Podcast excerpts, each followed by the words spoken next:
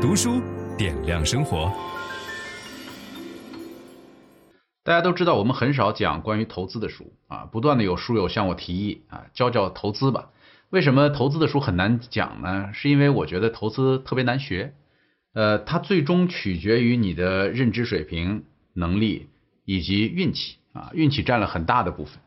但是基本的一些观念要有，所以今天我给大家选择了一本非常基础的书，叫做《投资的常识》，这是一本经典，而且这个书呢也已经。出版了十周年了，这是十周年的纪念版。我们在讲这本书的过程当中，不会给大家推荐任何股票，也不会推荐任何机构。啊，这个投资的难，这个作者讲说，不是因为投资有多么的复杂，而是因为我们需要足够的耐心和坚持，这才是投资最难的点。那第一步，要想理财哈，第一步是什么呢？存钱，人得先学会存钱。存钱的定义啊，叫做把开销压缩到收入之下。啊，有的人一年赚上千万，照样存不下来钱，就是因为花的太多了。那也有人呢，就是这书里边讲到一个案例，说有一个小学的老师到自己临终的时候，竟然捐出了一百万美元。啊，为什么？他这一辈子省吃俭用，他就是能够攒下这么多钱来。所以你要学会存钱的这个乐趣。呃，存钱的目的呢，不是为了苛责自己。而是为了自己将来能够拥有更多的选择权，就是你手里边没有钱，你没有选择权；有钱代表着你有更多的选择权，啊，那么怎么才能够攒下钱来？无论你有多少钱哈，这个建议都是有效的。这个作者说，远离信用卡，永远不要透支信用卡。现在的很多年轻人天天靠这个借钱来花，很多年轻人觉得有最低还款额，我就少还一点，欠一点，那个利息是很高的。啊，有的百分之十五，百分之十八，对吧？这利息是相当高的。那么这里边有一个数学的概念，就是每一个人都要建立一个复利的概念。复利有一个算法叫做七十二法则，就是你的利息过多少年能够翻一倍啊？就比如说你年息百分之五，对吧？你过多少年能够翻一倍呢？这个算法就是五乘以 x 等于七十二。你用七十二除以五，你就知道多少年翻一倍啊。假如你是百分之十八的利息借的信用卡，那么四年翻一倍，七十二一除就是四。呃，有很多人说复利难以实现，说你见过哪有复利的实现？嗯，复利是可以实现啊。比如说华盛顿，假如华盛顿当年从他的这个总统的薪资里边这个留出一块钱。按照美国股市过去二百年的这个平均回报啊，大概年化百分之八左右，算下来，这一块钱到今天，他的后人可以继承八百万美元，就当年的一美元可以变成八百万美元。那你说这能实现吗？有人实现了，跟华盛顿同时期的有一个人叫富兰克林啊，富兰克林呢在临终的时候，给他最爱的两个城市，一个波士顿，一个费城，各捐了五千美元，但是他的要求是什么呢？他说：“这个钱不许动，呃，就去理财，过一百年可以支取一次，再过一百年再支取一次。这个理财的效果怎么样呢？就是在一百年的时候，这两个城市各支取了五十万。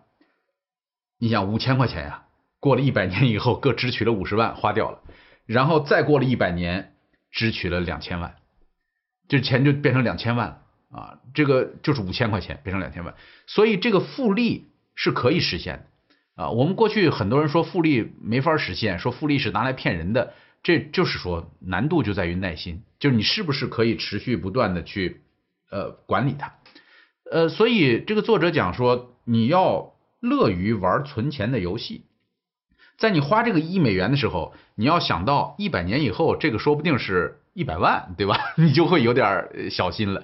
所以你能够攒下来足够多的钱，让它去产生复利的效果。这就是这个游戏的乐趣所在，这个避免冲动消费啊，有的人花钱花得很冲动，呃，尤其是家庭里边哈，这个冲动消费的避免有一个方法叫双票通过。你们家要买一个东西，夫妻都同意再买，有一个人不同意就不要买，这是一个省钱的办法。呃，还包括你要经常反省，比如说你这个月花的这种账单 拿出来看一看，把你的账单看一看，看看哪些东西是不必要的。我们家呢，一搬家我就能够发现，有很多东西都是买回来从来没用过的，堆在阁楼上就就不见了，对吧？这种你就可以记住，以后不要再买这一类的东西。我现在出门就不买旅游纪念品，因为我发现家里的旅游纪念品全都堆在那儿，根本没人要，对吧？拿回家就发现粗制滥造，但是出去呢就乱花钱。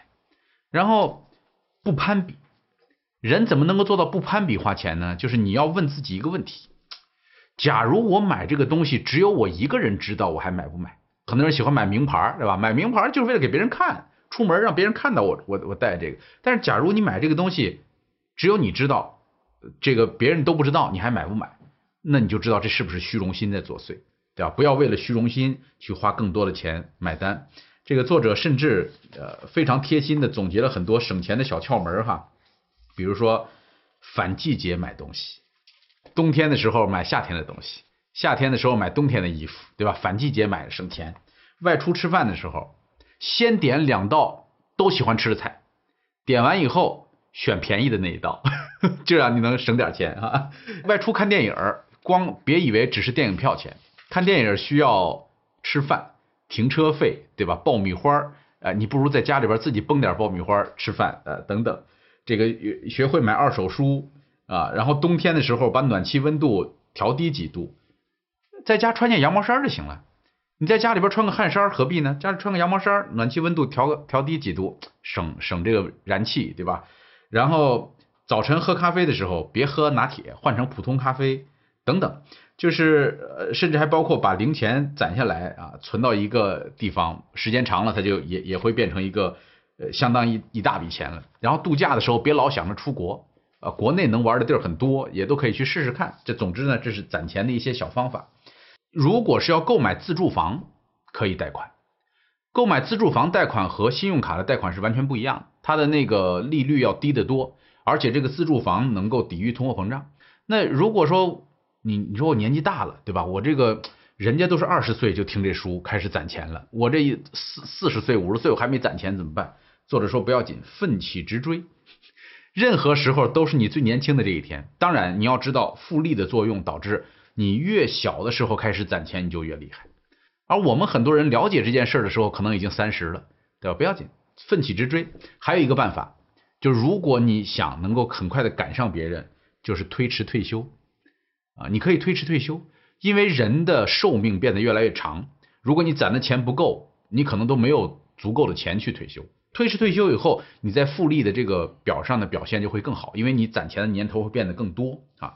这是第一个概念，我觉得这个很健康，就是大家要学会懂得复利的规则，然后让钱在那儿不断的滚动，呃，给自己营造一个足够长的雪坡啊，滚雪球嘛，你那个雪坡足够长。那接下来这个呃第二个知识点就是指数基金，这个呢，我在一个商学院里边花了很多钱去听课，学到的结果其实就是这个啊，就是这个书这么薄，讲的东西跟我花了很多钱去听的那个课是一样的，就是说。普通人一定要了解指数基金。什么叫指数基金呢？分享知识是一种美德。当我们每一个人都在不断地分享知识给这个社会的时候，我们这个社会将会变得越来越好。所以，如果您喜欢这本书的内容，把它分享到您的朋友圈当中，或者给到您指定的某一个人都可以。您关心谁，就把知识分享给他。谢谢。本音档是由樊登读书小草远志提供。解锁本书精华解读全集，请搜寻 triple w 打 d u s h u 打 com 打 t w。